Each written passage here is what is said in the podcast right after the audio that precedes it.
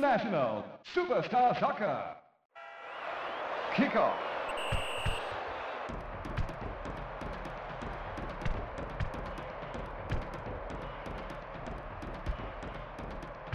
Saudações ouvintes, sejam bem-vindas e bem-vindos a mais uma edição do podcast Cenários, o programa que conta a história dos grandes jogos que moldaram a trajetória do futebol até como conhecemos hoje. Meu nome é Bernardo Estilac e, como sempre, estou aqui na companhia de Bruna Morelli. Brunão, é, tudo bem, cara? E queria que você começasse, já abrisse o, a sua participação no programa contando um pouco do nome. Por que, que o nosso programa chama Cenários? Foi questionado aí ao longo da semana. No início, né, nas primeiras edições, a gente até explicava, mas é bom falar sempre, né, porque é, tem gente que está conhecendo o nosso programa agora. É, bom dia, Bernardo. Bom dia, Paulo. Bom dia, ouvintes. É, a gente chamou de Escenários, é uma referência ao famoso International Superstar Soccer Deluxe, também conhecido no Brasil como Ronaldinho Soccer, né? o, o precursor do Bomba Pet. Né? É, tinha vários modos de jogo, entre eles tinha o Escenários, que você pegava ali, que eram jogos que já estavam no começo, ele te contava a historinha lá no quadrinho lá, falava, ó, oh, o jogo tá assim, vamos virar o jogo, vamos desempatar e tal. E aí você tinha que fazer o resultado, ganhar para você limpar né, o, os cenários. Então foi né, para trazer essa ideia de, de coisa antiga, né, de coisa retrô, a gente foi é, buscar essa referência no International Superstar Soccer, né? que está presente não só no nome, né? mas na identidade visual né? da nossa logo e até na vinheta de abertura do nosso podcast. Então surgiu daí essa ideia. Perfeito. É mais ou menos o que a gente faz aqui, né? Dar um contexto. Nesse caso, óbvio, você não joga mas participa com a gente aqui dessa viagem ao longo das grandes partidas do futebol. E hoje a gente está de volta às noites europeias, né, Paulo? Voltamos depois de uma passagem ali sul-americana. Pois é, voltamos porque existe essa fluidez, né, para nós de estar é, enveredando pelo mundo atrás de boas histórias que já foram contadas, mas que a gente acha que vale recontar. Só pontuando em relação é, ao que o Brunão falou, esse que aliás é um modo de jogo muito interessante. Eu não fui dessa geração do, do Ronaldinho Soccer, mas eu lembro que lá pelo FIFA 2003 eu tinha um modo de jogo muito semelhante e eu gostava bastante. Nunca mais teve.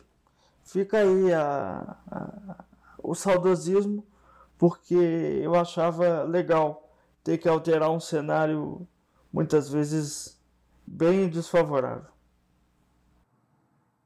É, acho que era o famoso caso da precariedade que favorece a criatividade, né? Hoje parece que esses jogos ficam muito presos em tentar simular um, uma partida de verdade e perde um pouco desse, dessa questão mais lúdica, né? Mas enfim, é, como disse anteriormente ao Paulo Madrid, voltamos às noites europeias. Esse é o nosso segundo jogo de Liga dos Campeões. Já falamos é, também sobre a final da temporada 92-93, que terminou com o Olympique de Marseille campeão, e inaugurou aí a chamada era moderna da Champions League. Estamos gravando aqui no dia 1 de maio de 2021, dia do trabalho, feriado, sábado, então, e estamos também entre as duas partidas da semifinal da Champions League dessa temporada. É, se enfrentam Manchester City e Paris Saint-Germain e Chelsea e Real Madrid. Quando esse programa for ao ar, na quinta-feira, já saberemos quem fará a grande final. Estamos também em uma temporada marcada pela polêmica da Superliga, que nos fez né, questionar e repensar um pouco sobre o cenário atual do futebol internacional, principalmente o futebol europeu. Então o Paulo veio com uma ideia de tentar trazer um desses novos ricos, né, um desses times que são tradicionais, mas receberam um aporte financeiro muito grande recente, e contar um pouco da história deles antes dessa grana, antes desse investimento gigantesco que aconteceu nos últimos anos. Uh, nós sabemos que o PSG, né, o Paris Saint-Germain, não estava entre os 12 times da Superliga. É uma questão, parece muito mais política, né, por conta do investimento ser um investimento Qatari e o país do Oriente Médio ser a sede da próxima Copa, então não ia se queimar ali com a FIFA e com a UEFA.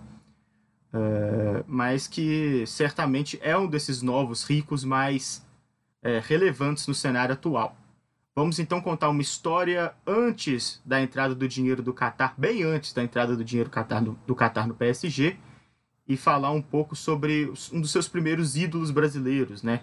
Antes de Neymar, antes de Ronaldinho Gaúcho, o PSG teve como camisa 10 o Valdo e teve também, claro, o Raí, o principal craque da partida que a gente vai contar agora a melhor campanha do Paris Saint-Germain na Champions League até então, quando chegou até as semifinais, batendo o Barcelona numa partida épica no Parque dos Príncipes. Vamos contar como o Paris Saint-Germain bateu o Barcelona por 2 a 1 nas quartas de final da Champions League temporada 94-95. Mas antes, rola a bola para o Bruno Morelli trazer um pouco para a gente do contexto daquele ano de 95 e do que antecedeu a bola rolando lá na capital francesa para essas duas grandes equipes. Bom, então vamos lá, né? Começando aqui o nosso pré-jogo, vamos falar um pouco sobre as efemérides do ano de 95. Em 1 de janeiro de 95, a FHC tomou posse para o seu primeiro mandato como presidente da República do Brasil. É, em fevereiro, o Talibã passa a controlar nove das 30 províncias do Afeganistão. Em março é criado o site de pesquisas Yahoo. Yahoo, então, criado em 95. É, o Yahoo Respostas que tá para sair do ar, né? É, em março, a Gaviões da Fiel vence o Carnaval de São Paulo pela primeira vez é, tivemos um atentado em cinco diferentes estações de metrô da região metropolitana de Tóquio com o uso do gás sarin, que matou 12 pessoas. É, em maio de 95, temos o início da operação comercial da internet no Brasil. O Jacques Chirac é eleito presidente da França é, em agosto, a Microsoft lança o Windows 95, que revolucionou o mercado de computadores. E em 9 de setembro de 95, o PlayStation é lançado nos Estados Unidos. Seria lançado na Europa em 29 de setembro daquele ano. PlayStation que tinha sido lançado originalmente no Japão em 3 de dezembro de 94. Ainda no mundo dos games, foi lançado o Mortal Kombat 3, né, para diversas plataformas. É, em 95 foi criado o Mercosul, né, o livre comércio né, do, do Cone Sul. É, foi lançado o filme de animação da Disney, Toy Story. Na música surgem as bandas Evanescence, Slipknot e CPM 22 a banda Guns N' Roses se separa e é lançada a música Pelados em Santos, que levou a banda Mamonas Assassinas a um sucesso meteórico. Com relação aos falecimentos, faleceram a cantora de música texana Selena, aos 23 anos, assassinada pela própria assessora, que era também presidente de fã-clube dela. Uma história horrível é, o primeiro-ministro de Israel, Yitzhak Rabin, Maria Pia de Saxe-Coburgo, Gota e Bragança, escritora, jornalista e famosa pretendente ao trono de Portugal.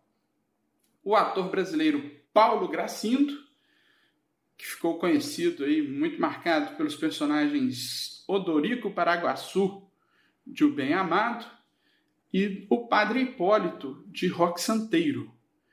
Morreu a autora de novelas, radialista e dramaturga Irani Ribeiro, o humorista Costinha, que ficou muito conhecido pelo papel de seu Mazarito na escolinha do professor Raimundo, e o ex-piloto pentacampeão mundial de Fórmula 1, Juan Manuel Fangio, Hoje, que é o dia da gravação desse podcast, a gente é, tem aí o aniversário de 27 anos da morte de Ayrton Senna e saiu uma matéria do UOL falando que a morte do Ayrton Senna é, fragilizou a, a saúde do Fangio. Né? O Fangio sentiu muito a morte do Ayrton Senna e aí a, a saúde dele foi definhando a partir dali. E para alegrar um pouquinho mais, vamos falar dos nascimentos de 95. Nasceu Whindersson Nunes, nasceram também Marina Rui Barbosa, Bruna Marquezine, Glória Groove, Lecha, Ludmilla, Dualipa, Felipe Araújo, o cantor da Malé Falsa, e Marília Mendonça, a maior produtora de música de corno desse país na atualidade. Na... Que Cantor safra! Também de atrasadinha, né? O Oi? Felipe Araújo. É, enfim, que safra. Que safra 95. Né? Que é, safra. É uma boa safra na, na, na, questão musical. Bom, pelo menos pro meu gosto, né? Eu gosto de um sertanejo, gosto da música sofrência, então pra mim não tá ruim, não. é, as, já no esporte, é, começa o julgamento de O.J. Simpson, ex-jogador de futebol americano, acusado de matar a esposa. Em 22 de abril, Emerson Fittipaldi vence o GP de Nazaré da Fórmula Indy, a 22ª e última vitória na carreira do piloto brasileiro. Em 28 de maio, Jacques Villeneuve vence as 500 milhas de Indianápolis. O brasileiro Christian Fittipaldi, sobrinho do Emerson, fica em segundo. Em 11 de julho, Jean Alesi, pilotando Ferrari, venceu pela primeira e única vez na Fórmula 1. Era no GP do Canadá. O pódio foi completado por Rubinho Barrichello e Ed Irvine, ambos da Jordan. Em 30 de julho, o Michael Schumacher venceu o GP da Alemanha. Pela primeira vez, um piloto alemão vencia uma corrida de Fórmula 1 em território germânico. No final daquele ano, o alemão da Benetton seria bicampeão da Fórmula 1. Em agosto, Mike Tyson voltava aos rings. Depois de passar um tempinho na prisão, voltou aí com um nocaute em cima de Peter McNeely. Foram 89 segundos apenas de luta no primeiro assalto e Mike Tyson venceu por nocaute. O Blackburn foi o campeão da Premier League com um ponto a mais do que o Manchester United. Deixa, deixa, deixa eu contar uma história aqui curiosa sobre Mike Tyson e o meu grandíssimo avô Eduardo Madrid. Meu avô é um fanático por qualquer tipo de, de esporte. Sempre foi de e ficar na televisão vendo até golfe. Portanto, na época do Mike Tyson, meu avô gostava de ver boxe. E aí as lutas eram à noite, meu avô preparava tudo, né? Cerveja, petisco, tudo que você imaginar que possa se ter direito para um grande evento esportivo. Sentava meu avô para ver a luta, em 30 segundos acabou a luta. Era um pouco sem graça na na narrativa do, do meu avô, ele ficava um pouco irritado com isso, porque o evento acabava muito rápido. É, Mike Tyson. Inclusive, inclusive há, há é, quem diga, é, eu li uma vez que essas lutas do Mike Tyson, como é, muitas vezes eram muito rápidas, é, alguns organizadores desse tipo de evento pediam para ele fazer render mais o evento, porque é, é complicado mesmo.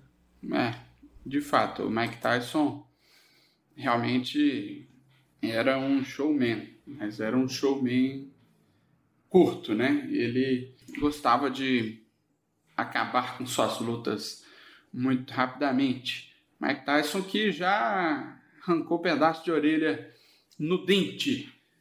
Mas isso fica para um próximo episódio do Escenários, quando a gente for fazer algo do ano de 96 ou 97, eu não lembro bem agora quando foi que ele deu aquela mordida na orelha do Holyfield.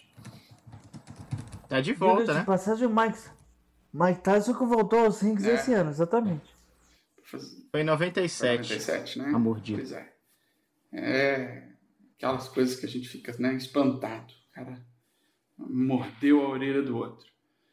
Bom, voltando aqui às, às efemérides esportivas, o Parma é campeão da Copa da UEFA. Venceu a Juventus na final. O Fluminense foi campeão carioca em cima do Flamengo, no jogo do famoso gol de barriga do Renato Gaúcho. Gol que não existe, né? Na súmula esse gol foi para o Ailton, porque o árbitro Léo Feldman não viu ali o desvio na barriga. É, o Grêmio foi bicampeão da Libertadores, bateu o Atlético Nacional do goleiro Iguita na final. O Flamengo vivia o seu centenário, montou o melhor ataque do mundo, Romário, Sávio e Edmundo, mas Deu com os deu burros, com, burros, com os burros na água. Não conseguiu nenhum título no seu centenário. E o Botafogo foi campeão brasileiro em cima do Santos. Após empate em 1 a 1 no Pacaembu, o jogo de ida no Maracanã foi 2 a 1 para o Botafogo. É, o jogo final que foi marcado pela polêmica arbitragem de Márcio Rezende de Freitas. Então essas são as nossas efemérides esportivas de 95. Vamos agora tratar do jogo de hoje entre Paris Saint-Germain e Barcelona. Se enfrentavam pelo jogo de volta das quartas de final da UEFA Champions League de 94 e 95. Esse jogo em março de 95. O Barcelona já caminhando para o fim da era Cruyff e o PSG vivendo os seus anos dourados, na época que o dinheiro ainda não sobrava na equipe parisiense. Já dava uma melhoradinha, né? já tinha um investimento um pouco melhor do que nas décadas anteriores, mas ainda não era esse mar de dinheiro que o, o Sheik lá levou para a equipe parisiense. Paris Saint-Germain que foi fundado em 1970 após um movimento de torcedores que queriam um time grande de futebol na capital francesa. Os, teve uma cisão ali dois anos depois, aí se dividiu, ficou um time Paris Futebol Clube que ficou com a vaga na primeira divisão.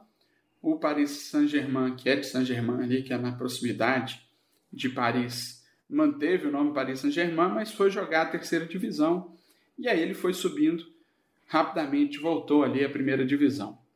É, os primeiros títulos importantes viriam nos anos 80, foram duas Copas da França, em 81, 82 e 82, 83, e o Campeonato Francês de 85 e 86, é, num time que tinha grandes craques é, do futebol francês, né? o Luiz Fernandes, que é o técnico do Paris Saint-Germain no jogo que nós vamos retratar hoje aqui no Escenários, o goleiro Joel Bates, o Sucit e o Rocheteau. Aí grandes nomes né, que fizeram história no futebol da França. Nos anos 90, eles tiveram patrocínio do canal de televisão, o Canal Mais.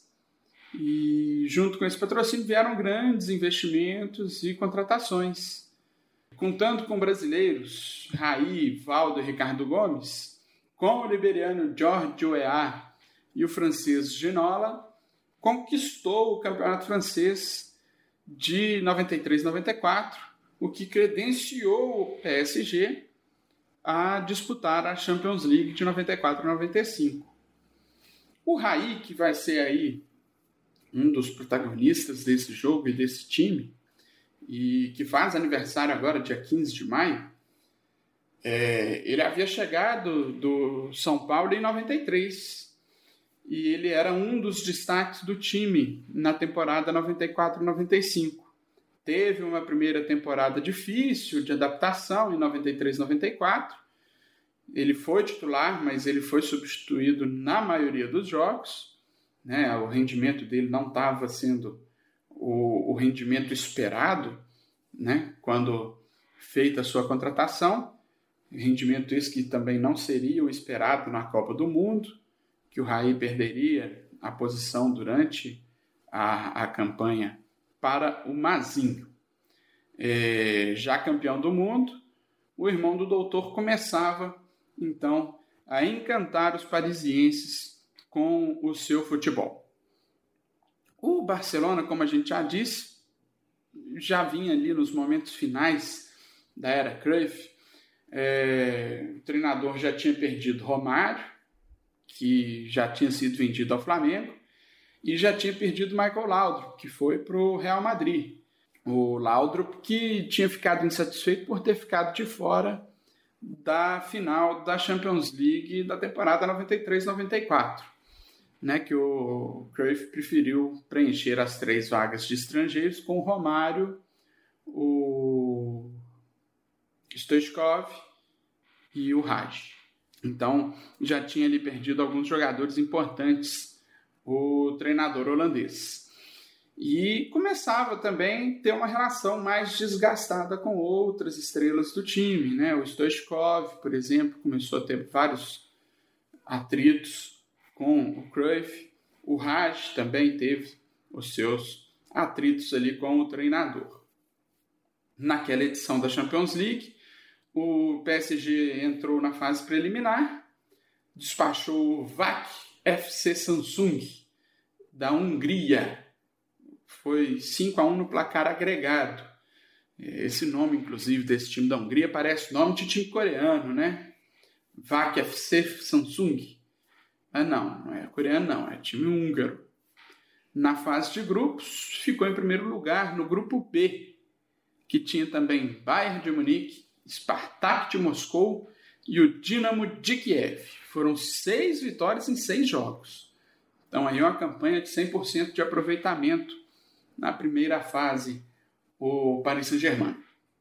O Barcelona ele entrou direto na fase de grupos e ficou em segundo lugar no grupo A, ficou atrás do IFK Göteborg da Suécia, ficou à frente do Manchester United e do Galatasaray. A campanha do Barcelona já foi mais irregular. Foram duas vitórias, dois empates e duas derrotas. Nas quartas de final, o jogo ida em Barcelona ficou empatado em 1 a 1.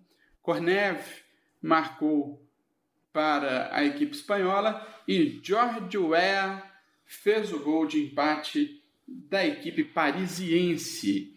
Então essa foi a jornada das equipes até o jogo de hoje.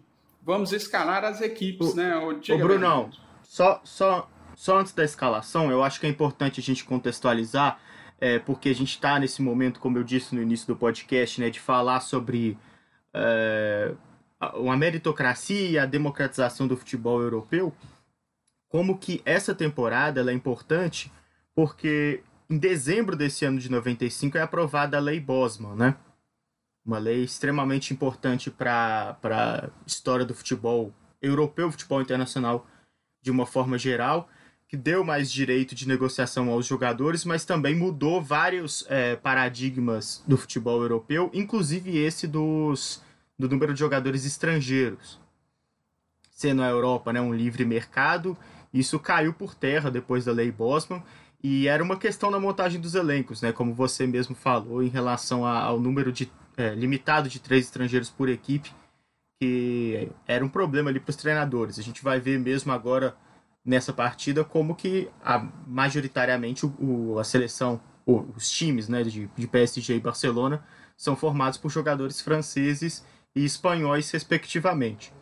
E lembrar também essa trajetória, né? Você vê é, o Barcelona, por exemplo, ficando é, na segunda colocação do grupo atrás do, do, do IFK da Suécia, é, times como Galatasaray aparecendo. Era uma época também, é, 94, 95, que a Liga dos Campeões era de fato Liga dos Campeões, né? Precisava.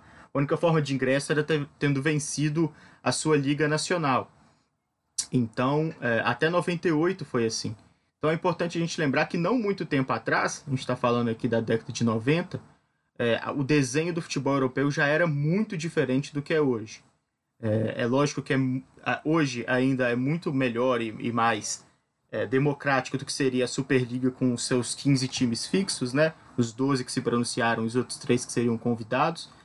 Mas, de qualquer forma, o que a gente vê hoje já é uma realidade muito, muito, muito diferente é, da que aconteceu nessa época. A gente pode lembrar também que pouco tempo depois da Lei Bosman, né, 10 anos especificamente, o Arsenal foi a, até a final da Liga dos Campeões com 11 jogadores titulares de 11 nacionalidades diferentes. E em 2010 a Inter de Milão foi campeã da Champions League sem ter nenhum jogador italiano no seu no seu 11 inicial. Então é interessante a gente ver é, que essa temporada, por mais que ela está no limiar ali de uma mudança estrutural muito grande do futebol europeu. 94, 95 foi assim, 96 já foi diferente, 98, 99, 2000 já foi totalmente diferente. É. Bom, importante essa lembrança aí do Bernardo. Deixa eu fazer uma correção aqui. Eu falei que o Cruyff levou para a final da, da Champions League 94, para a final da Champions League de 94, o Romário, o Stoichkov e o Raj, mas o Raj não estava nesse time do Barcelona ainda. Ele chegou após a final, ele levou o Kuhlmann, né, o zagueiro, hoje técnico, né, então eram Romário, Stoichkov e Kuhlmann, né, que foram os estrangeiros que o Cruyff levou, e aí deixou o Laudrup de fora, o Laudrup ficou é, insatisfeito. Né, então, feita aí essa correção aí, essa comida de mosca que eu dei de leve, é, vamos escalar as duas equipes, né? É, Bernardo, você traz a escalação aí do Paris Saint-Germain para gente? Vamos lá. Paris Saint-Germain foi a campo com o goleiro Lamar, a linha de defesa com Cobos, Coleter, Comboiré e Legan, é, no meio campo com Bravo, Guerin e Raí, mais à frente, Valdo, Ginolá e o liberiano Jorge Weah. Esse era o time do técnico Luiz Fernandes. É, a curiosidade é que o Valdo é que era o camisa 10 do Paris Saint-Germain e o Raí usava a camisa número 5.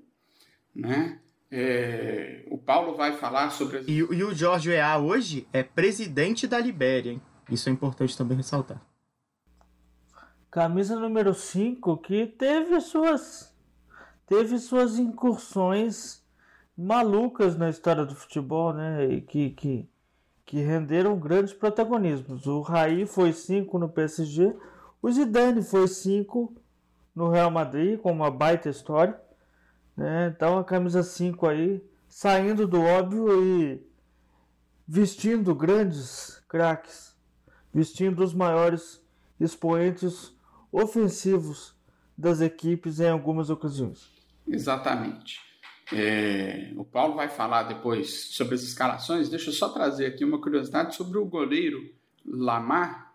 Ele era, nessa época, o titular da seleção francesa, seria o titular na Copa de 98, mas ele tinha sido poupado do torneio de verão de 97, que foi aquele que o Roberto Carlos fez aquele gol de falta daquela curva espetacular. E o Barthez foi titular naquele torneio de verão. E aí o Barthez assumiu a, posição. O Lamar, no começo de 98, caiu no antidoping pelo uso de maconha, tomou uma suspensão de dois meses e aí perdeu de vez a posição de titular na seleção francesa. Foi para a Copa, foi o reserva do Barthez, mas não jogou nenhum minuto, é campeão mundial sem ter jogado o Lamar, que nasceu na Guiana Francesa. É, vamos escalar agora o Barcelona. O Barcelona que vem com o pai do Sérgio, também conhecido como Carlos Busquets, Ferrer, Kuhlmann, Nadal e Sérgio, Cortegueira, Baqueiro e Raj, Stoichkov, Eusébio, não é aquele Eusébio, e o Begerstein, o técnico Johan Cruyff. Vamos lá, Paulo. O que, que você pode dizer para gente? Definitivamente não é aquele Eusébio. né? E só um comentário aqui: este Nadal é tio é, de Rafael Nadal. É outro tio de Rafael Nadal. Este aqui é Miguel Angel Nadal. E o, e o Nadal é tre... foi treinado durante muito tempo pelo seu tio, Tony Nadal. Tio Tony, uma figura histórica aí do tênis mundial. E o Rafael Nadal, possivelmente o maior esportista espanhol de todos os tempos. É. Então temos aí na escalação do Barcelona o pai do Sérgio e o tio do Rafael. O que, que você pode dizer para a gente das duas escalações, Paulo Madrid? Vamos lá. É, o PSG é, é, interessante a gente ver uma fluidez na, na, na, formação, porque o PSG, quando, quando com a bola, quando atacava, você postava no 3-4-3 com o Raí, o Ginola e o EA na frente e é, uma linha de 3 atrás, uma linha de, de, de 4 ali no meio e quando se defendia, só o EA ficava na frente e o Ginola voltava por um lado, o Valdo pelo outro, formando um 4-2-3-1. É, do Barcelona, é, um, um, time que tinha esse, esse meio de campo, né, com o Nadal, com o, com o é, Cortegueira e com o Baqueiro, né, que era um meio de campo mais é, mais de contenção, né? E os dois gênios, os dois meios de fato, ficavam um de cada lado do campo, né? O Stoichkov pela, pela esquerda, um jogador mais rápido, mais driblador, mais agudo, e o e o e o Raj pelo outro lado mais armador. É, enfim, eu achei que falta um pouco de comunicação entre eles, porque tá um de cada lado. E faltou, um, faltou uma figura, faltou uma referência ofensiva, porque eh, o Berenstein não conseguiu ser esse cara, e aí acho que o jogo ofensivo do Barcelona foi dificultado por este, por este fator. Bom, agora passo a bola aí para o Bernardo. O Bernardo que vai tabelar com o Paulo aí no lance a lance desse PSG e Barcelona. Vai lá, Bernardo. Vamos lá então, é, a bola vai rolar no Parque dos Príncipes, completamente lotado. Outra diferença aí do futebol atual, é, tinha muita gente lá fazendo barulho e tinha até torcida do Barcelona fazendo barulho. O que hoje é muito difícil de ver no Camp Nou. É um estádio bastante frio quando a gente assiste.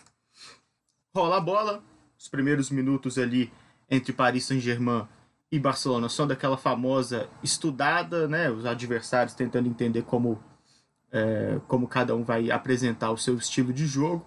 Mas logo aos quatro minutos acontece já o primeiro lance importante da partida. Numa boa jogada pela lateral esquerda, um bom cruzamento e o George Weah subiu muito mais alto que o Ferrer e cabeceou a bola com muito perigo no travessão do goleiro Busquets. Você vai conferir como foi esse lance na narração de Bruno Morelli.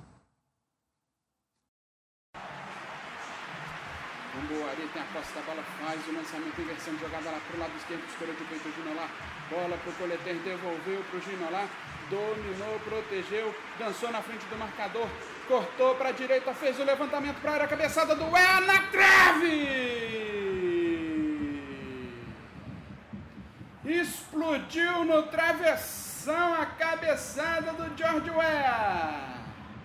Na bela jogada do Ginolar, o George Weah testou a bola, bateu no travessão e foi pela linha de fundo. Chega com perigo Paris Saint-Germain.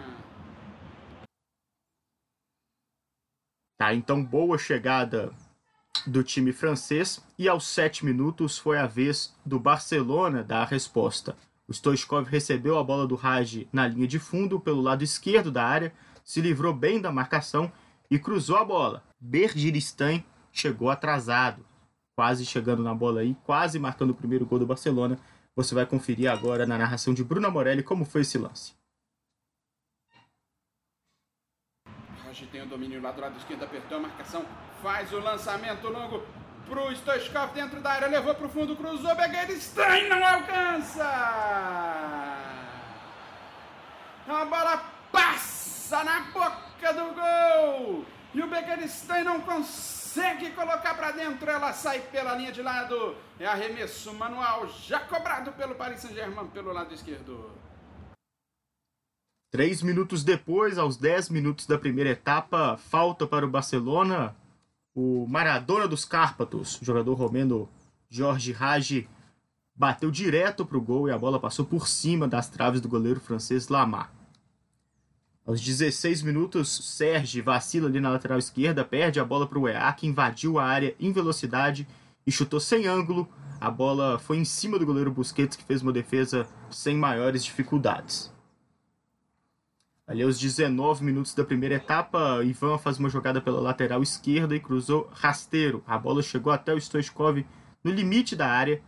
É, o búlgaro conseguiu arrematar, mas o chute foi bloqueado pela defesa francesa. Depois, ali, por volta dos 20 minutos até aos 30 minutos da primeira etapa, a partida ficou um pouco mais física, né? Os jogadores começaram a ter entradas mais duras. Aos 25 minutos, o Eusébio do Barcelona fez falta muito dura em Guerin, que ficou sentindo bastante, saiu de campo de maca, mas logo em seguida voltou ao jogo. Aos 29 minutos foi a vez do Ferrer fazer uma entrada criminosa, não é? Ah, uma, realmente bem forte a, a pancada, mas o árbitro seguiu poupando os cartões na partida.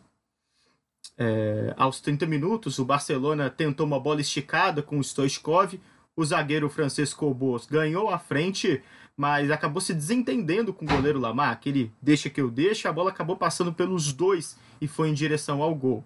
Para sorte do time parisiense, o Legan estava ali por perto e salvou a pele dos companheiros, recuperando a posse de bola na pequena área já. Aos 32 minutos, o PSG volta a assustar o goleiro Busquets, trabalhando a bola ali pelo meio. O Raí lançou o Ginolá, que invadiu a área sozinho, cruzou muito fechado a bola chegou a tocar o travessão Blaugrana antes de sair pela linha de fundo. Você vai conferir como foi essa jogada do time de Paris na voz de Bruno Morelli. Abertura de jogo lá do lado direito para Raí. Fez o passe Gino lá nas costas da defesa. Saiu o goleiro, toque por cima no travessão. Chega com perigo de novo o PSG. Enfiada de bola do Raí. O Ginolá saiu por trás da zaga. Tocou por cima do goleiro Busquets. A bola tocou no travessão e foi pela linha de fundo a tiro de meta para o Barcelona. Aos 34 minutos, enfim, sai o primeiro cartão amarelo do jogo. Sérgio fez falta na lateral esquerda e recebeu então a tarjeta amarilla. É, eu vou, eu acho que óbvio, né? Nosso momento aqui não é de ficar comentando cartão amarelo, pelo amor de Deus.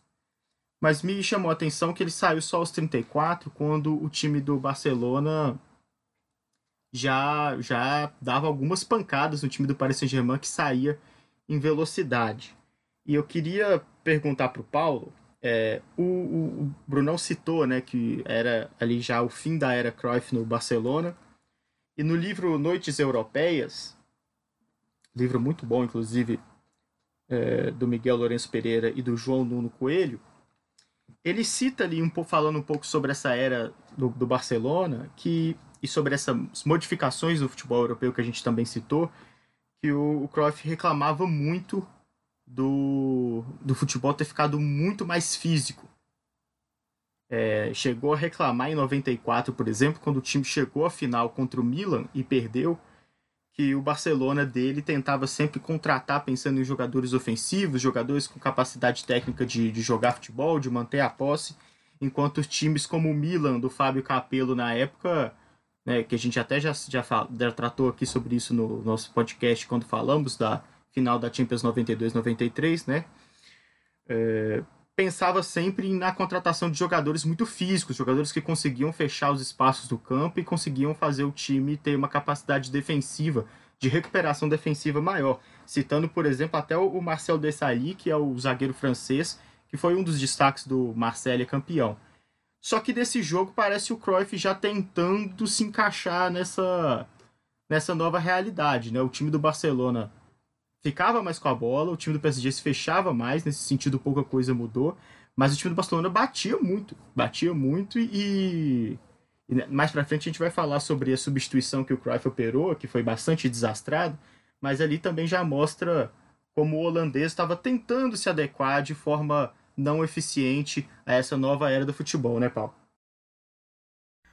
É, eu acho que sim. Eu acho que se você olhar para o meio de campo do Barcelona, você vê isso, porque Ivan Baqueiro e, e Nadal não é um, um, um, meio de campo que vai te dar é, criatividade quase nenhuma. Então, assim, é, é um meio de campo voltado para sustentação física e de contenção mesmo. Então, é, eu acho que só nessa formação de meio já dá para ver um Cruyff tentando se adaptar também na questão da, da, da, da força física do time, né? Da, da, da, da, entrega física do time.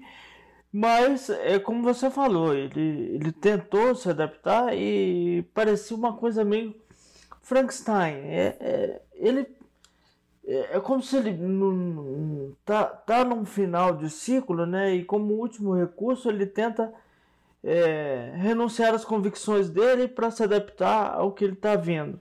Mas existe um meio termo ali, né, entre as duas coisas, e acho que é, não foi alcançado, o que é natural. Se você olhar, é, puramente falando, eu prefiro a ideia romântica do Cruyff de futebol. Sempre preferi. Para mim, o Johan Cruyff é o cara que marca é, a, a linha tática que mais me agrada, mas isso é pessoal. Existem diferentes formas de se jogar futebol e todas elas válidas. Você tem que entender o que, que cada um se propõe, você não tem que julgar. Então, é, essa parte do Cruyff reclamar, eu também acho que não, não cabe muito. Mas enfim, são alternâncias. Eu não digo nem que são evoluções. Eu digo que são alternâncias cíclicas do futebol entre estilo de jogo. E aí, é, cada vez que, que, que um determinado estilo volta, ele volta trazendo alguma, alguma novidade, alguma modernização. Mas para mim isso é uma ordem natural da, da evolução do futebol ao longo do tempo. É interessante perceber isso, né? É, tal, é, talvez não, né? O Tele Santana, por exemplo, foi outro treinador de convicções muito claras que teve de se adaptar à década de 90 e foi mais bem sucedido, né? Com São Paulo ali no início da década. Era um time já bem diferente da seleção de 82, por exemplo, de 86.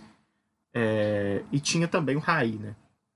Que a gente vai tratar nesse podcast. Mas é, é interessante perceber como a década de 90 obrigou mesmo os treinadores a tentarem uma reciclagem. No caso do Cruyff, esse jogo simboliza muito como ele teve dificuldades de sair das suas convicções.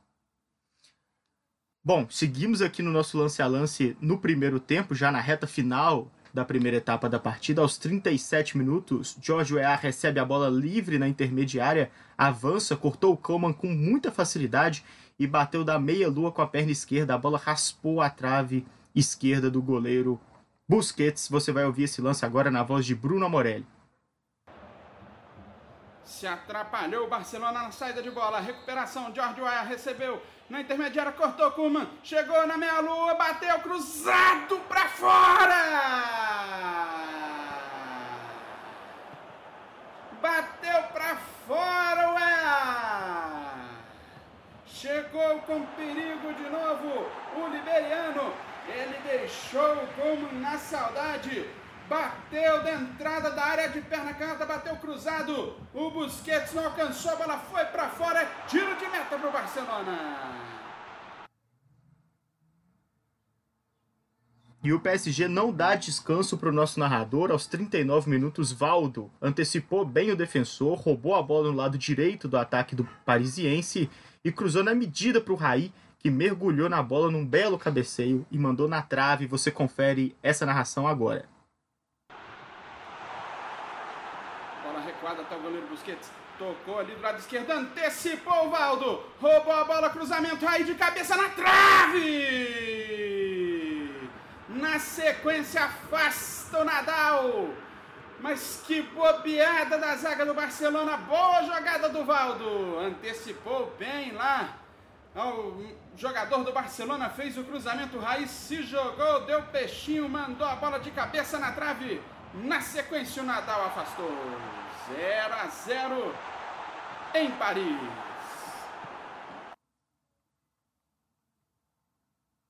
Aos 40 minutos, segue a pressão do time de Paris. No último grande lance da primeira etapa, Ginola faz jogada pela ponta esquerda, cruzou bastante fechado e obrigou Busquets a mandar a bola pela linha de fundo. É, Bernardo. Oi. É interessante que, mais uma vez, o Valdo aparecendo aqui né, no, nos cenários, né, e para mostrar, eu acho, para principalmente para a nossa geração, né, que não conhece tanto do Valdo, né, que ele teve uma carreira bem sólida, bem sucedida na Europa, né? Jogou pelo Benfica um tempo, foi para o Paris Saint-Germain, depois voltou ao Benfica, né? E quando voltou ao Brasil, já voltou já na idade avançada, mas voltou jogando bem. Né? Ele foi bola de prata em 98 com o Cruzeiro, que foi finalista do Brasileirão. Ele fez gol no primeiro jogo da final aqui no Mineirão, um gol de falta. É, mas assim, muito bom jogador, né? E até um certo ponto injustiçado, porque muito esquecido, né? É, pelo torcedor, né? Até hoje sai um episódio do Boleiragem, programa do Roger Flores, que o Valdo participa. E aí o Valdo conta de como foi a chegada dele no Paris Saint-Germain. Né? É, já soltaram algumas coisas no, lá no, no Grupo Esporte que o, Valdo fala que quando ele chegou, ele achou o estádio, o Parque dos Príncipes, lindo, maravilhoso. Mas a hora que ele chegou no CT, ele tomou o susto. né? Porque disse que o vestiário era do tamanho de uma sala, que não tinha roupeiro, essas coisas, os jogadores tinham que cuidar do material. Aí ele chegou despreparado lá, ele teve que enxugar com, com a ponta da, da, da toalha do Ricardo Gomes, né? Então, é, isso mostra, né, o, também esse outro lado, né, de, do Paris Saint-Germain na época de vacas magras, né? Mas esse jogo eu acho importante a gente ter trazer esse episódio, sim, né? Esse trazer esse jogo para o nosso podcast, não só para a gente é, exaltar a carreira do, do Raí, mas para a gente fazer justiça à carreira do Valdo, né? Que nos jogos que a gente fez aqui já, que ele foi um dos personagens, né? Ele foi o, um dos melhores, se não o melhor, do jogo do Brasil contra a Argentina, do nosso primeiro episódio. E também foi um, um, um dos bons destaques do jogo contra o Chile. Né? O, o Valdo também fez ali um bom papel naquele Brasil e Chile da fogueteira. Sem dúvida, né? O Valdo, é, lá na, no PSG, o Valdô, né? O pessoal narrava assim é, ele não é esquecido aqui no nosso podcast, né? Já participou de três das três edições e sempre com muito brilho, né? Dessa vez carregando a camisa 10. É, o Paulo, no jogo que a gente fez, né, do Brasil e Chile, jogo da fogueteira, ressaltou também a qualidade do Valdo. Um jogador que foi ao Benfica em 88, depois foi ao Paris Saint-Germain, jogou de 91 a 95, voltou ao Benfica até 97 e nessa era que a gente falou, né, tu, é, todos esses anos, nessa era que a gente falou de limitação de estrangeiros, foi um jogador importantíssimo em equipes é, relevantes do futebol europeu, né, e ficando, portanto, quase uma década jogando na Europa. Não é qualquer um, né, Paulo? O cara realmente era muito talentoso e essa foi mais uma boa exibição do Valdo, um bom primeiro tempo do camisa 10 do time de Paris. Ah, sim, eu, eu elogiei muito o Valdo já no jogo contra o Chile, né? O Brasil e a Argentina não pude participar, mas é, eu cheguei a ver o jogo, né? Para fazer o podcast, por outros motivos eu não pude participar. E, e achei o Valdo melhor em campo, mesmo por parte do Brasil. Não foi o melhor em campo em absoluto, porque do outro lado tinha um sujeito chamado Maradona. Aí é complicado. Mas é, realmente o Valdo é, é, para mim é o grande personagem dos cenários até aqui. Não só pela frequência em que ele tem aparecido, mas pela relevância com que ele tem aparecido. E, e eu chamei atenção disso no Brasil e Chile também. isso que você falou, de ser um jogador um pouco é, esquecido. Né? É, é, curioso, porque bom jogador, muito bom jogador o Valdo, carreira muito sólida, ninguém fica 10 anos na Europa por acaso. E mesmo, mesmo no Brasil, mesmo pela seleção, sempre o jogador parece muito regular e num nível muito, muito bom, né? muito interessante. Então, é, gosto bastante do Valdo, para mim é o grande personagem dos cenários até aqui. E podemos até ter um quarto jogo com participação do Valdo para trazer o Valdo. Um dia, quem sabe, nosso grande personagem não aparece dando uma palhinha pra gente. É. Bom, é... nossa, seria demais, né? O Valdo realmente. Vamos tentar aí o contato. O Valdo que. O Valdo que tá morando em Brazzaville. Ele é coordenador da categoria de base da seleção do Congo. Já treinou a seleção principal, mas agora é só coordenador das categorias de base lá da seleção do Congo. É, tem muita história para contar, sem dúvida seria um grande entrevistado. Para a gente fechar aqui a nossa análise do primeiro tempo, é, eu queria um balanço geral aí sobre como foi essa partida na primeira etapa, que teve momentos diferentes. Né? Acho que o Barcelona começou melhor o jogo, mas teve dificuldades em manter esse ritmo e no final das contas, quem pressionou ali na reta final do primeiro tempo foi o Paris Saint-Germain chegadas rápidas, contando com a qualidade de seus jogadores, né? Acho que o EA fez um bom primeiro tempo, o Ginola também apareceu muito bem. É cada um de um lado, os dois em velocidade, mostrando que poderiam ser bastante perigosos. É, e o Raí quase como um, é, um meio atacante mesmo, né? Um cara chegando muito na área, não, não foi tão preponderante no primeiro tempo, né? Tanto que você nem cita, mas é, realmente eu acho que se você olhar em termos de, de, de, qualidade individual, o PSG até tinha mais. De material humano, o PSG até, até tinha mais. O Barcelona começa melhor o jogo e aos poucos o PSG vai, é, vai tomando conta né, da partida. A gente viu aí uma pressão final com três lances é, em sequência. Né? Então eu acho que foi isso. Foi um jogo, um jogo equilibrado e um jogo que claramente é, alguma coisa ia acontecer no segundo tempo, porque é, do jeito que estava é, não servia para o time que tinha mais a bola. Então é, alguma coisa teria que acontecer na segunda etapa, considerando a proposta das duas equipes. Pois é, e aconteceu. Vamos então à segunda etapa da partida entre Paris Saint-Germain e Barcelona. Lembrando que o primeiro jogo ficou 1 a 1. O PSG então carregava a vantagem do, do empate em 0 a 0 por ter feito um gol fora de casa em Barcelona mas essa vantagem durou muito pouco no segundo tempo. Aos 4 minutos, em cobrança de falta na intermediária pelo lado direito, o Coman cruzou para a área e o Baqueiro subiu muito alto, realmente um belo um belo pulo ali para cabecear e mandou a bola para o fundo da sede sem chance para o goleiro Lamar. Você ouve o primeiro gol da partida na voz de Bruno Amorelli. Falta perigosa para o Barcelona lá na meia direita. Raj e Coleman na bola. Vamos ver quem vai para a cobrança. O Coleman toma mais distância. Atenção, é ele. Levantou no segundo pau. Cabeçada do Baqueiro. Gol!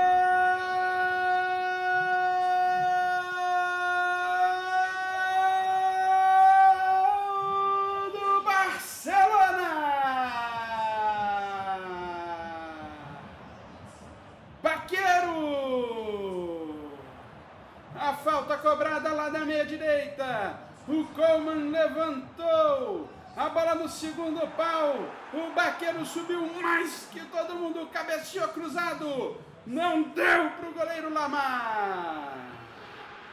Aberta a contagem no Parque dos Príncipes. Baqueiro de cabeça. 1 a 0 põe o Barça na frente. Tá aí o gol do Baqueiro que mudou completamente a história do jogo. Né? O Barcelona tinha a bola até ali porque precisava do resultado, agora o Paris Saint-Germain é, tinha cada vez mais que se lançar ao ataque. Belo gol, né, Paulo? O Baqueiro subiu bem alto e conseguiu tirar bem do goleiro. Ah, sim, um cabeceio muito bonito, né? E uma bola muito bem colocada pelo Kuman também. O Kuman né, um zagueiro extremamente técnico, a gente vê ele fazer a saída de bola, né, com, com, com lançamentos longos, geralmente buscando Stotkov ou Raj, até é, compensando, né, até por isso talvez o Cruyff tenha é, ficado tranquilo em jogar com a linha de meias que ele jogou, que eu já, já critiquei como não muito criativo, porque é, tinha o Kuma para fazer uma, uma, uma, espécie de ligação direta, mas na verdade eram lançamentos. Então, o Kuma é muito técnico, né? É, é, comparando assim, talvez é, um Sérgio Ramos da época. Né? O Sérgio Ramos é um zagueiro mais, mais viril, mas o Sérgio Ramos também tem uma alta técnica, bate pênalti, também faz essas inversões. É, então, é, eu acho que é um paralelo válido, pra, só para trazer um pouco mais para o presente para me fazer entender. E é, colocou essa bola na cabeça do Baqueiro, que subiu muito bem, cabeceou muito bem, fez o gol, destacando que ele sobe no meio de três jogadores do PSG. E o narrador é, da, da partida destaca que ganhou no alto do Comboaré, mas para mim quem a principal falha é do Leguen. É o Leguen que não acompanha e o Baqueiro entra por trás dele para é, fazer o gol. Tá certo, então saiu na frente o Barcelona. É, agora tinha então a vantagem do placar agregado por 2 a 1 Estava então se classificando às semifinais mais uma vez o Barcelona naquela primeira metade dos anos 90. Aos 11 minutos da segunda etapa, Jorge Weah limpou quatro marcadores e avançou em belo lance com a bola da lateral direita em direção ao meio do campo. Passou a bola para o Valdo, que encontrou o Ginolá invadindo a área pela esquerda. O francês bateu com pouco ângulo e o Busquets fez uma defesa tranquila. Aos 12 minutos, mudança no Barcelona, primeira substituição do jogo, sai o Bergiristain e entra Jorge Mari. O que estava pensando com essa alteração o Cruyff, o Paulo? É, o Rosemari entrou, ele entrou meio que fazendo uma, um híbrido ali de, de, de meio e de ser o cara que, que chegava. Ele não entrou como cara central é, de ataque como o Berenstein tentou jogar. É, o Rosemari entrou mais como meia, chegando é, na frente, e quem ficou mais adiantado foram o Stoichkov de um lado e o Raj do outro. Então, enfim, foi, é, foi, foi essa a, a ideia. E aí, o, o, acho que o Rosemari até entra melhor que o, que o, que o Berenstein. O Berenstein realmente participa pouco do jogo.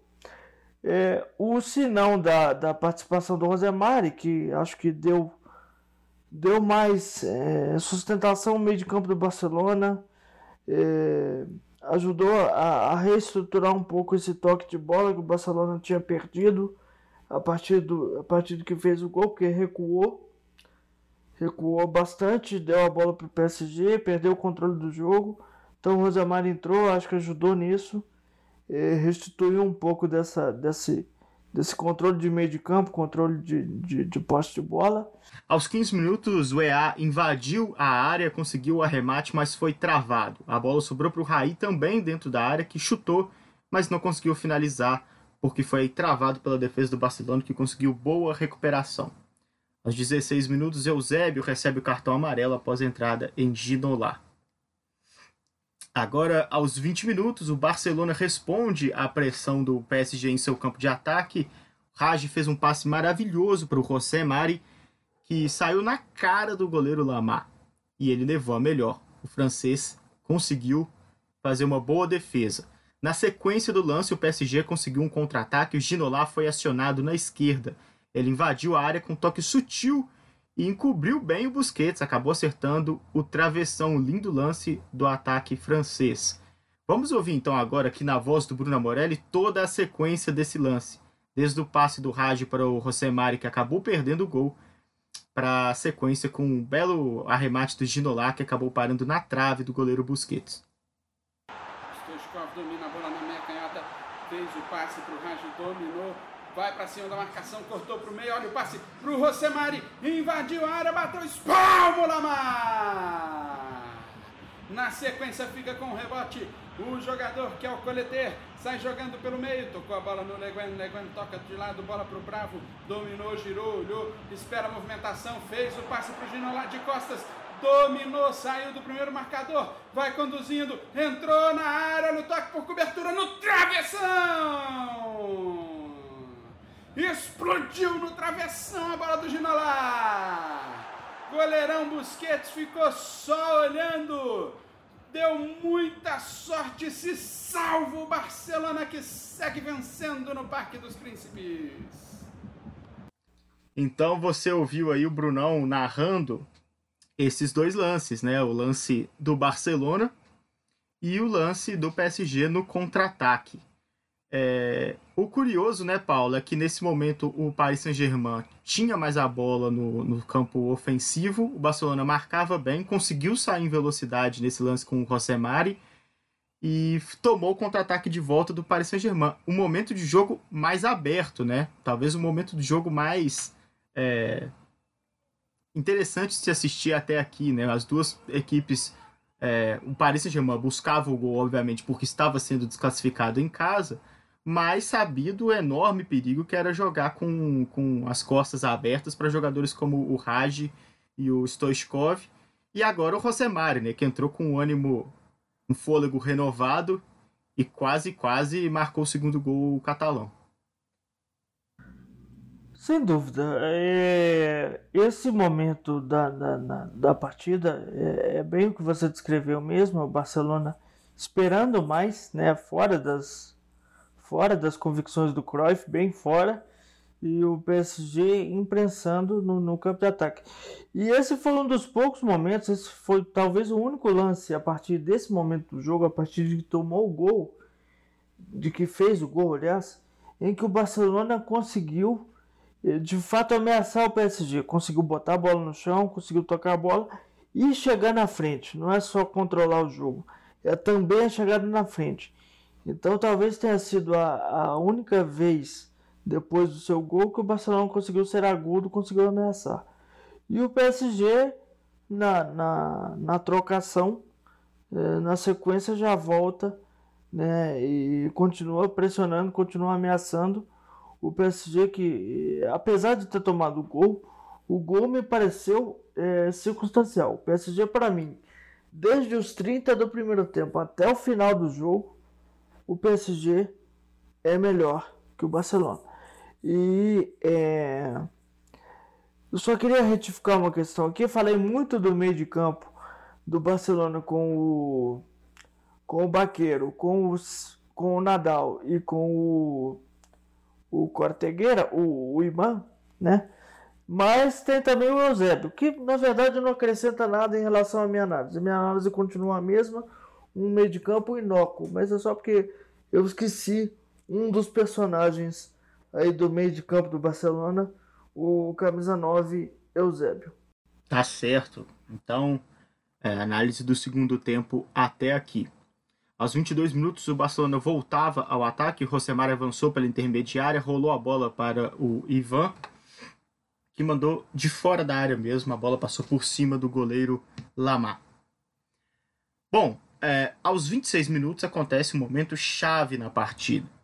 O Barcelona promoveu uma substituição, colocou então o Abelardo no lugar do Raj. Raj saiu é, parecendo muito cansado, mas de qualquer forma era uma mudança que simbolizava ali o Barcelona, né, o Cruyff já com medo de sofrer o gol do Paris Saint-Germain, uma mudança defensiva tirando os seus, um dos seus principais jogadores em campo. E aos 27 minutos, né, pouco, um pouco mais de um minuto depois, no lance seguinte à entrada do Abelardo em campo, o PSG fez Cruyff pagar caro por sua incursão retranqueira. O PSG cobrou escanteio na área, o Raí subiu mais alto que três defensores do Barcelona, incluindo o goleirão Busquets, e marcou o gol de empate. Você vai ouvir agora como foi o gol do Raí na voz de Bruno Morelli. Vai mudar aí o Barcelona. Vai saindo camisa número 10, o Raji. Entrando o camisa número 12, Abelardo. Vai fechar a casinha agora o treinador holandês Johan Cruyff. O Raj não tem muita pressa, parece que está sentindo ali o jogador romeno. Agora sim ele deixou o gramado, entrou o Abelardo. Vem bola na área do Barcelona. Leguen está preparado para fazer o levantamento. Atenção, escanteio aqui do lado direito. Leguen correu para a bola, levantamento, toque de cabeça. Gol!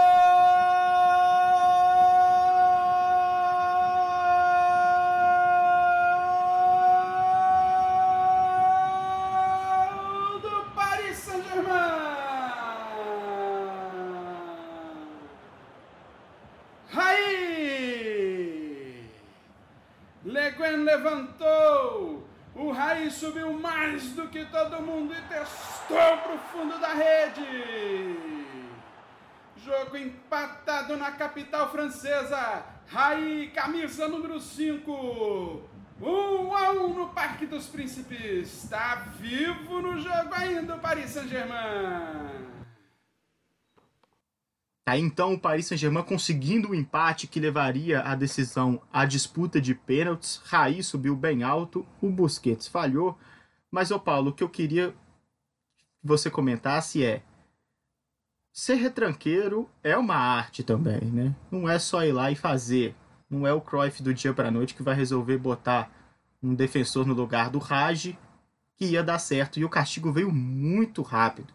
No lance seguinte, o Paris Saint-Germain já conseguiu o empate e o Barcelona se via agora com uma outra estrutura dentro de campo mais difícil para poder buscar o segundo gol. Sem dúvida. É... O, o, futebol ele, ele é arte em todas as suas dimensões. Pode ser uma arte que, que, que te encha mais os olhos ou não, pessoalmente falando, mas é, existe uma, uma arte envolvida. E e muito se fala, e eu concordo com isso, de que destruir é mais fácil do que construir. Mas isso não significa que destruir seja fácil, que retrancar seja fácil. É mais fácil do que propor um, um futebol fluido, de toque de bola, de troca de posições, de, de intensidade, de ofensividade. Mas não significa também que seja uma coisa simples de se fazer. E realmente fazer da noite para o dia não dá e não deu certo. E como diz o professor Murici, a bola pune, né? E a bola puniu o Cruyff no, no, no minuto seguinte em que ele renunciou ao que ele sabe de fato fazer, sabia de fato fazer.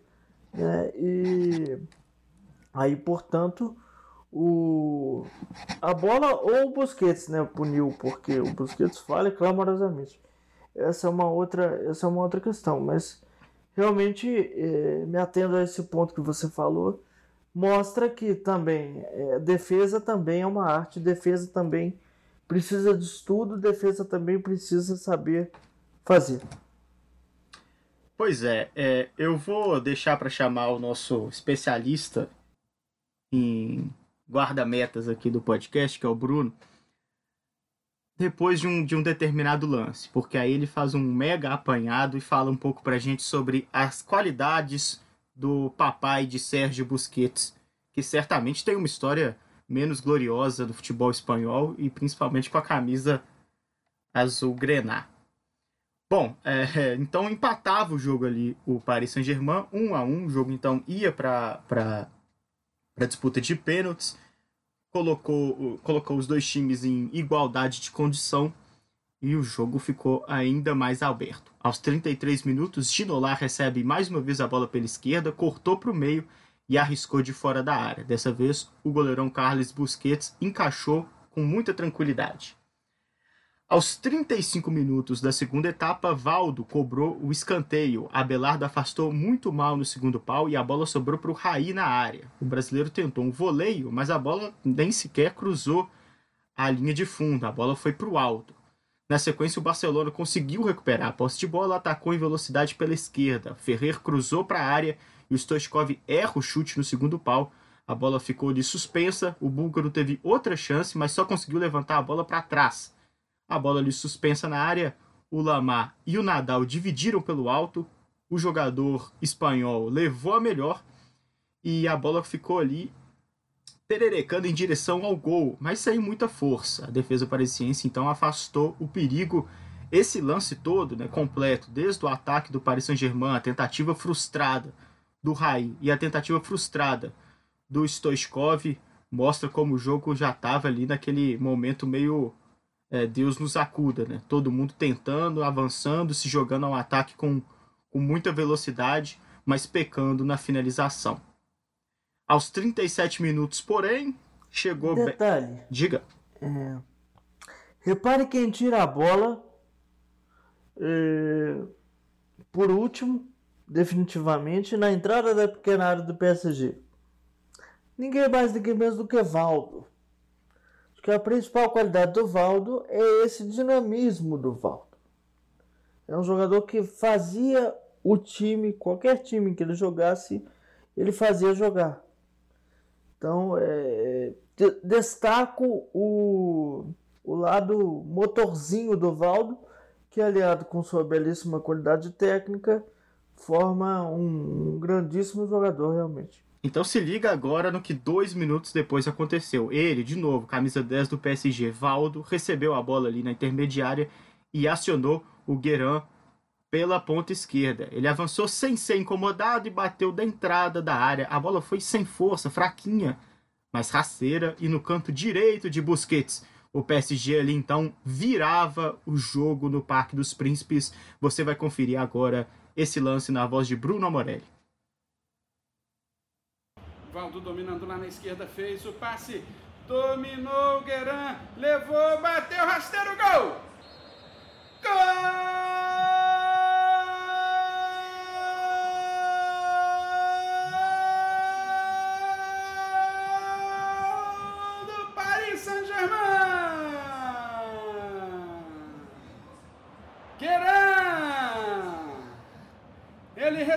O passe do Valdo. Deu dois passos apenas com a bola, chutou de longe. Chutou rasteiro fraquinho, Busquets aceitou. A bola morreu no fundo do gol. Passa à frente a equipe do Paris Saint-Germain. Chega perto da semifinal da UEFA Champions League. O Paris Saint-Germain Gueran num chute despretensioso de fora da área. Mandou no cantinho, rasteiro fraquinho, não deu para o Busquets. Dois para o Paris Saint-Germain, um para o Barcelona. E seguimos com Bruno Morelli porque agora sim vamos dar o prato cheio para ele cornetar. O Valdo, né, como o Paulo ressaltou, estava em todos os lugares do campo, começou a jogada desse gol, o Guerin fez uma boa jogada, avançou bem com ela, mas não dá para dizer que ele acertou um grande chute. Ali da intermediária, para poder meter um gol, tem que ser uma pancada. E a bola foi fraca, rasteira, e o Busquets caiu em câmera lenta. Falhou no primeiro gol, para mim falhou também no segundo. O que, que você achou, Brunão? Falhou nos dois gols. Falhou nos dois gols.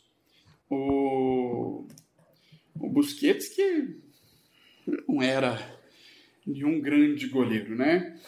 É... O Cruyff, que subiu ele para o time profissional do Barcelona. Ele era reserva do Zubzarreta, que para mim também já era um goleiro super estimado, né? É... Então, se o cara era reserva do Zubzarreta, você não pode achar que ele é lá grandes coisas. Tudo bem, o é um goleiro histórico, tudo e tal, ok, beleza, respeitamos, tem uma carreira, né, é, muito, muito boa, carreira muito sólida, foi titular da seleção espanhola muitos anos. Mas o Busquets, ele era muito muito fraco, cara. Ele era baixinho. É... Tá, o Paulo até falou antes do, da gente começar a gravar que ele tinha uma certa habilidade com os pés.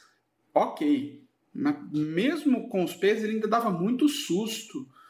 Porque ele esperava o cara chegar, assim, quase roubar a bola para ele dar o, o, o, o, balãozinho dele, né? Que ele só dá balãozinho também. E ele joga com a postura errada, ele joga com a postura muito em pé, ele joga com as, com as pernas muito esticadas. É, ele parece um goleiro fora do tempo dele, porque os goleiros dos anos 50 e 60 eram mais baixos e jogavam com a postura mais alta. Né? Eles jogavam com as pernas mais esticadas. O Busquets fazia isso nos anos 90, que os jogadores, os goleiros já flexionavam mais. Jogavam com a postura um pouco mais abaixada, né, para eles terem mais explosão, mais elasticidade, conseguirem pegar bolas rasteiras com mais facilidade. No único lance que ele flexiona o joelho, ele toma o gol de fora, porque ele não não impulsionou, ele simplesmente caiu e caiu todo encolhido nesse último lance. Se ele tivesse se, jo se jogado, se impulsionado para a bola, dava para pegar. Né? Ele realmente era um goleiro muito fraco. É, não durou muito tempo como titular do Barcelona, né? Foi nessa temporada 94-95 9596. E aí o Barcelona fala: não, peraí, não dá. e aí eles contratam o, o Vitor Bahia, o Rudi Resp, lá da Holanda, né, que não, não jogava nos times grandes da Holanda. Mas o Van Gaal, quando chegou, levou o Resp para lá. E aí o Busquets virou terceiro goleiro, né? Mas ele é muito ruim, muito ruim, lento, muito lento, sai mal do gol.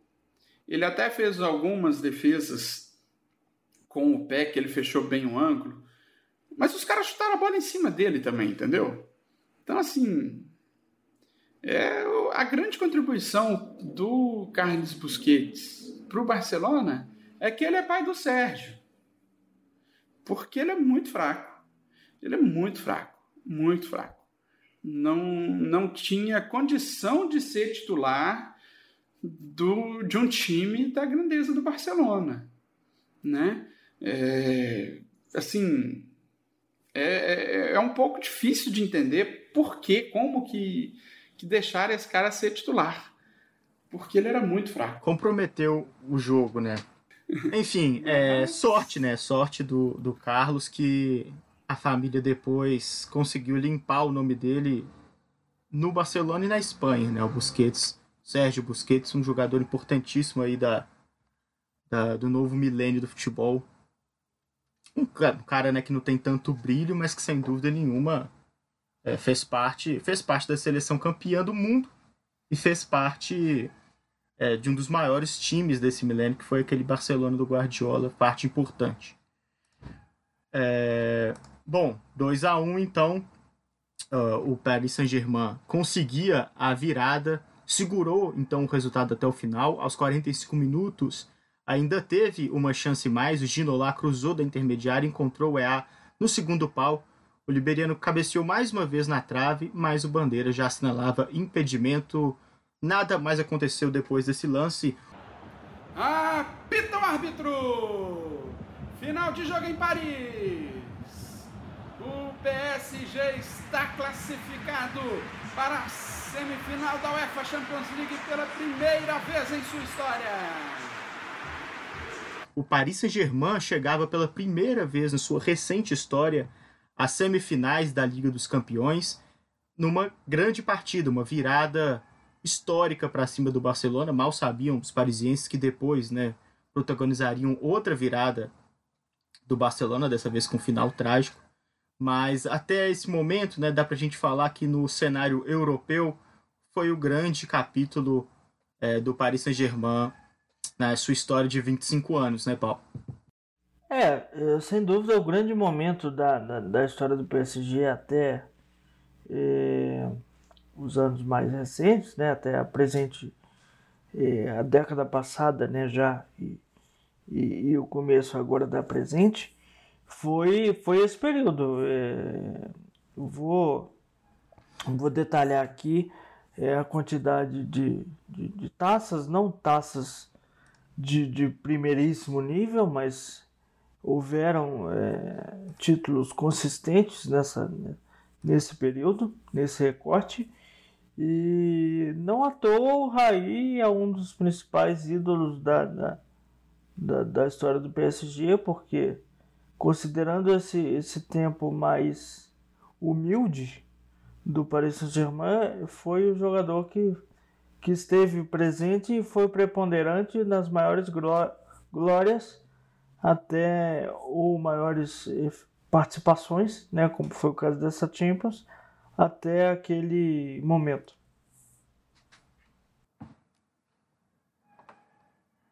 Sem dúvida, né? Vitória importantíssima do Paris Saint-Germain.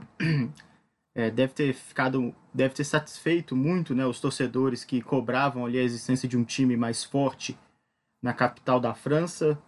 O time chegava e chegava muito bem às semifinais. Antes da gente passar para o pós-jogo e contar um pouco sobre o que aconteceu depois dessa grande vitória do Paris Saint-Germain nas quartas de final, vamos às nossas notas. As notas são o seguinte: cada um de nós avalia os jogadores que participaram da partida e fazemos então depois as médias.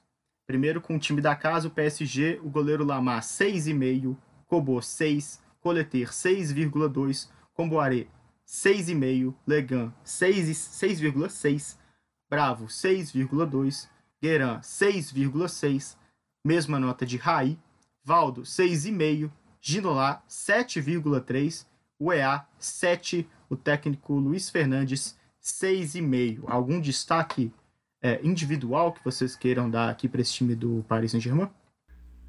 Para mim, o Ginolá o Ginolá, eu vou, vou dar o destaque de uma forma um pouco inusitada, mas é, quem, quem é da nossa geração e ainda, ainda mexe um pouco com videogame ainda vai entender. É, o Ginolá é o típico jogador que no FIFA todo mundo ia comprar. Se o FIFA é, reproduzisse de forma é, fidedigna, todo mundo ia comprar cara rápido, é, driblador, tinha, tinha muita velocidade, ganhava é, na velocidade, pernas longas, cara técnico, quase que ele faz um golaço por cobertura, acertou o travessão. Então, para mim, um cara que chamou, o cara que chamou mais atenção no jogo, é, não à toa levou a melhor nota, é, foi o, o Ginolar é, muito, muito interessante e dentro da função dele ali pelo lado do campo ele era bastante completo. Brunão, algum destaque? Ah, eu acho que eu já falei bastante do Valdo, né? Eu concordo com o Paulo também a questão do, do Ginolar. Muito bom jogador, muito, muito agudo, né? É, se destacou bem. É, o George Ware, né? A gente né, nem tem muito o que falar, porque né, o, o, o nome do George Weah já fala por si só o que ele representou no futebol. É, eu gostei do goleiro Lamar. Não foi tão exigido, mas é, nos lances em que foi exigido foi bem era um bom goleiro. É, e destaco aqui a camisa dele. Que coisa espetacular. O número, né? Eu jogaria com a camisa daquela. Não só o número. Se você reparar, a, a, espuma de proteção assim na calça dele, do lado assim do quadril, tem a mesma estampa da frente e do número. É uma coisa espetacular. Né? E foi nessa época que os goleiros começaram a fazer umas camisas mais chamativas, né? O Chilaver, que tinha é, aquele uma, figura, a caricatura dele, né? O Tavarelli, que tinha o, o macaquinho assim na frente, né? O Rogério Ceni depois pôs o, ele num caminhão, Mas nessa época começaram a aparecer umas camisas de goleiro bonita, viu? E, e essa do, do Lamar pode até não ser bonita, mas era chamativo, que para mim já é um, um, uma coisa importante na camisa de goleiro. Ninguém olha pro goleiro, pô, então dá um jeito de chamar a sua atenção, atenção para você lá. Eu gostei dessa camisa. A camisa é bacana. A, a, a do, do, dos jogadores de campo do PSG eu achei horrível. Umas estrelas bizarras, parece a da, uh, dos Estados Unidos da Copa de 94. Mas a, a do Lamar é legal mesmo. E, e o Lamar, você falou que ele foi bem quando ele foi exigido. Naquele lance que ele se desentende com o Cobos ali na, na, no lançamento do, do pro Stoichkov, acho que foi mais falha do zagueiro que dele, né? Porque o zagueiro ele faz é. várias menções de, de pegar a bola e no final das contas ele dribla o goleiro, o próprio goleiro. Uhum. É, ele fica naquele vai não vai, né? E aí o goleiro fica vendido no lance, né? Mas é um bom, era um bom goleiro, era um bom goleiro. Azarado, né? Em termos de dos grandes títulos, né? Pelas questões que a gente já falou aí no, no pré-jogo, né? A questão de ter sido poupado do torneio de verão e aí ele perdeu a posição. Eu acho que ele preferia ter ido jogar. E o doping dele por maconha, né, em 98. Né, que tirou dele a chance de ser o goleiro titular da França na Copa do Mundo de 98. Só um outro destaque aqui, né? É... A gente fez essa edição puxando mais para o Raí, né, brasileiro, para a gente ter mais, ter mais destaque, ter mais relevância é, e tudo, mas é, com todo respeito à, enorme carreira do Raí, um grandíssimo jogador, é, talvez o grande destaque em campo na, naquela partida fosse o George Weah. O George Weah, que inclusive é, viria a ser eleito melhor jogador do mundo naquele ano de 95.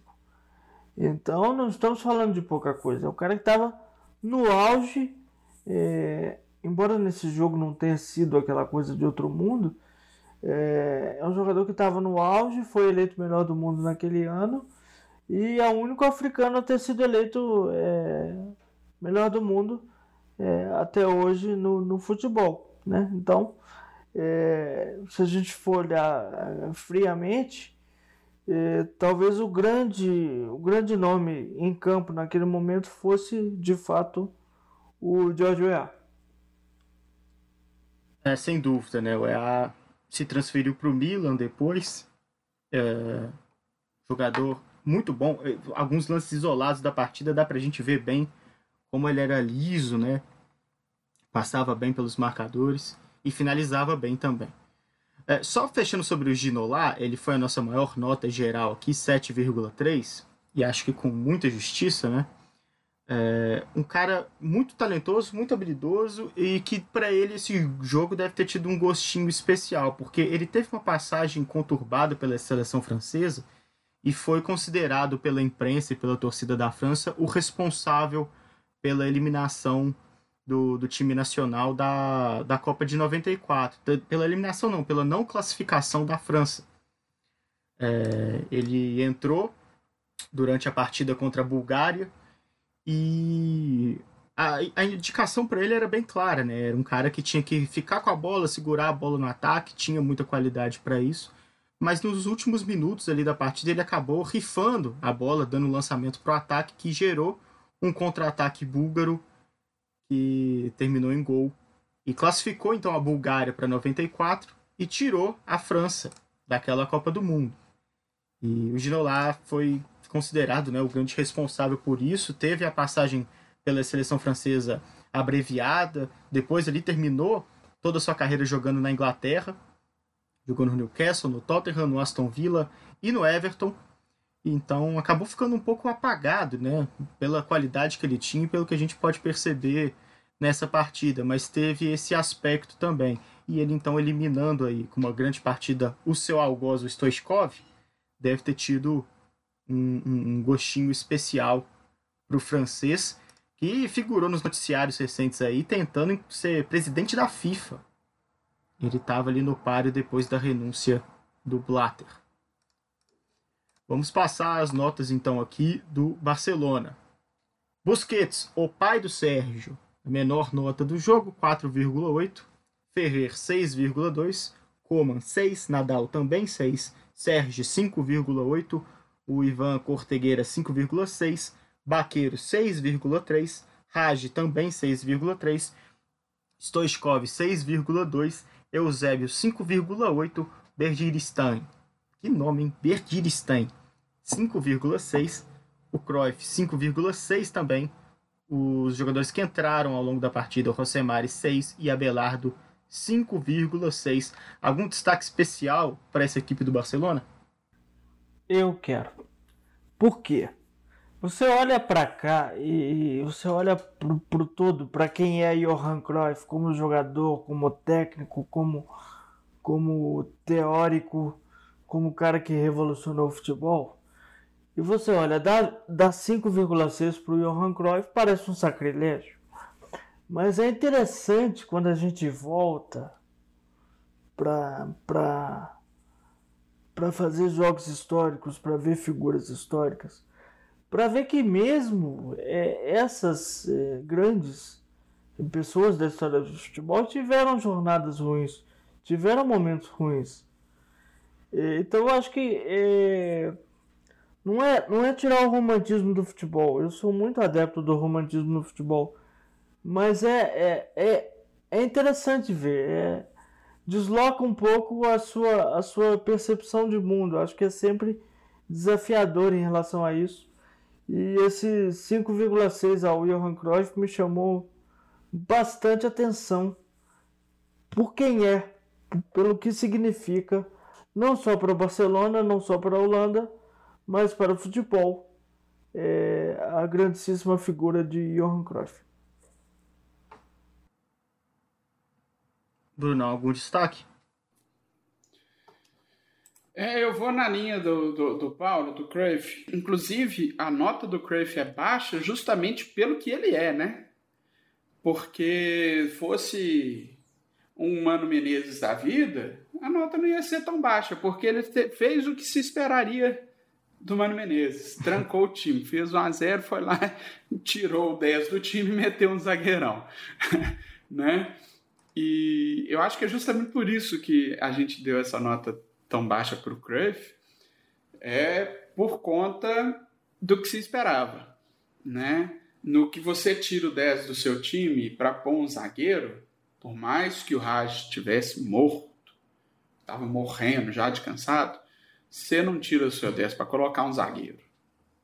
Você não pode ficar impune, né? Então, é, eu acho que as mexidas do, do Griffin não foram boas, realmente.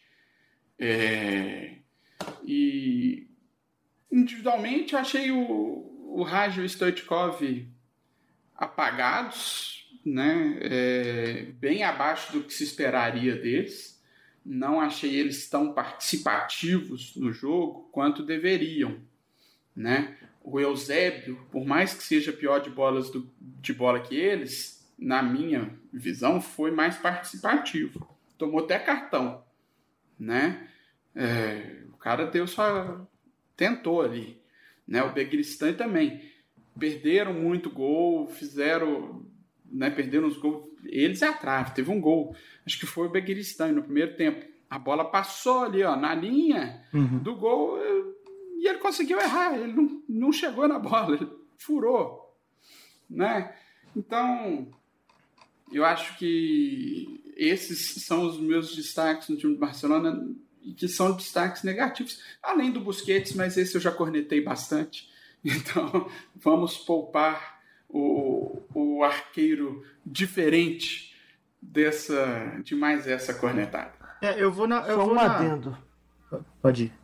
Pode ir. Eu vivi para ver uma comparação bem fundamentada, uma comparação que faz sentido entre Johan Cruyff e Mano Menezes. Meu Deus do céu. Eu, eu, eu queria destacar no, no Barcelona, eu vou um pouco na contramão do, do que o Bruno falou, porque esse lance mesmo do Berguiristan chegando atrasado, a jogada foi do Stoichkov com o Raj. Então, assim, é, é lógico, né? A gente espera muito mais desses caras. Acho que do Stoichkov mais ainda. Eu até dei uma nota 6,5 para ele. Mas eu costumo ser mais. Eu, eu, eu, gosto de ir na linha bola de prata para dar as notas aqui no podcast. Então eu dou umas notas meio. Meio baixas. E hoje eu dei é, as minhas maiores notas 7. Eu dei 7 pro Ginolar, dei 7 pro EA e dei 7 pro Raj.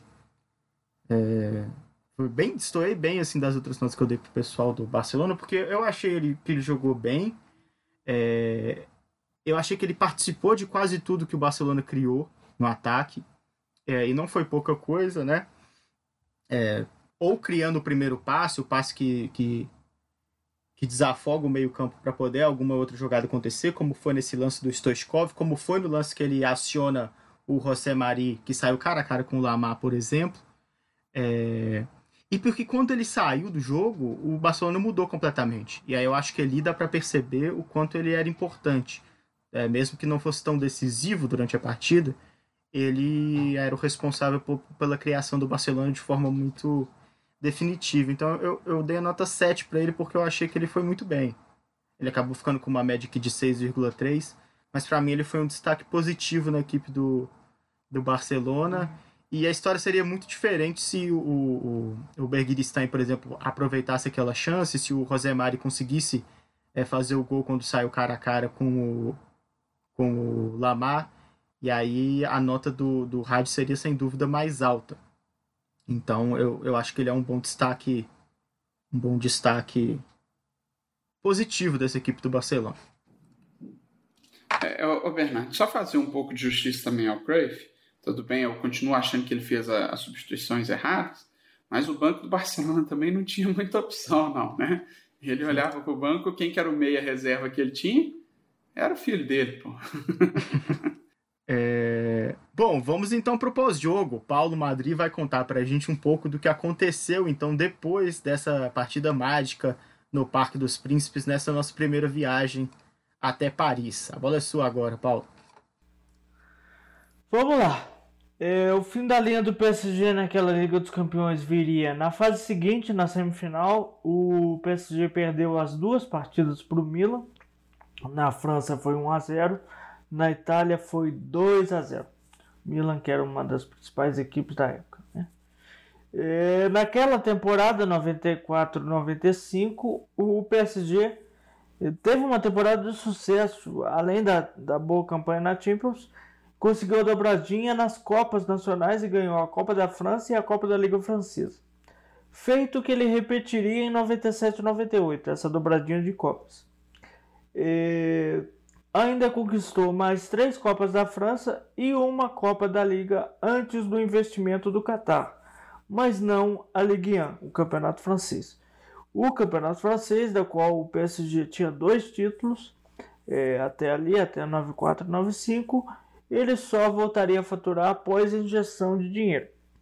É, e em, ter, em âmbito europeu, o PSG ficou fora da Champions desde 2003 até 2012, quando o capital dos novos donos começou a fazer efeito. Então a gente vê a diferença que realmente fez e naturalmente faria, né, com essa quantidade de dinheiro, o, o investimento Qatari no Paris Saint-Germain. E é, essa, essa compra pelo, pelo Qatar né, foi feita pelo, pelo fundo Qatar Investment Authority, que é, comprou 70% das ações do PSG por 50 milhões de euros e assumiu é, ainda a dívida do clube, que girava em torno de, de 15 a 20 milhões de euros na época. E sob essa administração, essa nova administração, várias contratações vultuosas foram realizadas, eh, sendo que as mais impactantes foram o Neymar por 222 milhões de euros, transferência recorde até hoje no, no mundo do futebol, mas eu acho que não vai durar mais muito, porque aguardem quanto o Real Madrid vai pagar para ter Kylian Mbappé. É, o próprio Mbappé foi contratado pelo PSG junto ao Mônaco por 180 milhões de euros. O Cavani custou 63,5 milhões de euros. E o Ibrahimovic custou 20 milhões. Só que o Ibrahimovic veio numa operação casada com o Thiago Silva, que é um outro nome muito importante do PSG, foi capitão do time é, praticamente é, durante todo o tempo que esteve lá. E a operação dos dois juntos custou 65 milhões de euros foram contratados junto ao Milan. Ô, Paulo, só é... sobre a contratação do Mbappé, que é um dos, dos dribles mais ridículos da história no, no tal do fair play financeiro. Ah, sem dúvida. Porque o Mbappé, assim... ele não, não poderia ser contratado é, por conta do fair play financeiro, né? Porque o, o PSG não teria como comprovar que tem um, um, um fluxo de caixa suficiente para fazer a contratação dele naquela temporada. Então ele foi é, contratado via empréstimo junto ao Mônaco com uma cláusula ridícula que eu não lembro agora, mas é que é tipo, mas era tipo, se o PSG for cláusula rebaixado. de obrigatoriedade de compra. Eu acho. E, não, sim, mas e que, por exemplo, se a cláusula estava vinculada a um resultado esportivo que era muito é, uhum. improvável. Ah, tá. Se o Paris Saint-Germain fosse rebaixado, ele, ele não poderia exercer o poder de compra que nunca, jamais aconteceria, né? E aí na temporada seguinte ele desembolsou essa grana toda. É, Paris Saint-Germain é, recentemente tem um histórico bem, bem bizarro nesse aspecto. É, a verdade, assim, é... Por questão de, de, de gosto, de opinião, eu não não gosto desses novos ricos. Eu gosto quando o futebol. É... Raiz. Quando o futebol cresce é... mediante resultados. Então, os gigantes que são gigantes hoje pela história que tem. E os clubes que vão é, crescendo é, a partir de resultados esportivos. Por exemplo, eu não tenho dúvida que hoje o Leicester é um clube maior do que era antes de ser campeão inglês naquela temporada improvável. O Leicester cresceu e, e, e hoje tem disputado com, com, com consistência o G4 ali do, do, do campeonato inglês. Então, é, esse tipo de crescimento é, eu, eu acho bem legal. É, mas o crescimento por um dinheiro que vem do nada e que, aliás, do nada, muitas vezes diz de origens escusas também. Porque essa Copa do Catar, é, né, gente, de onde vem esse dinheiro?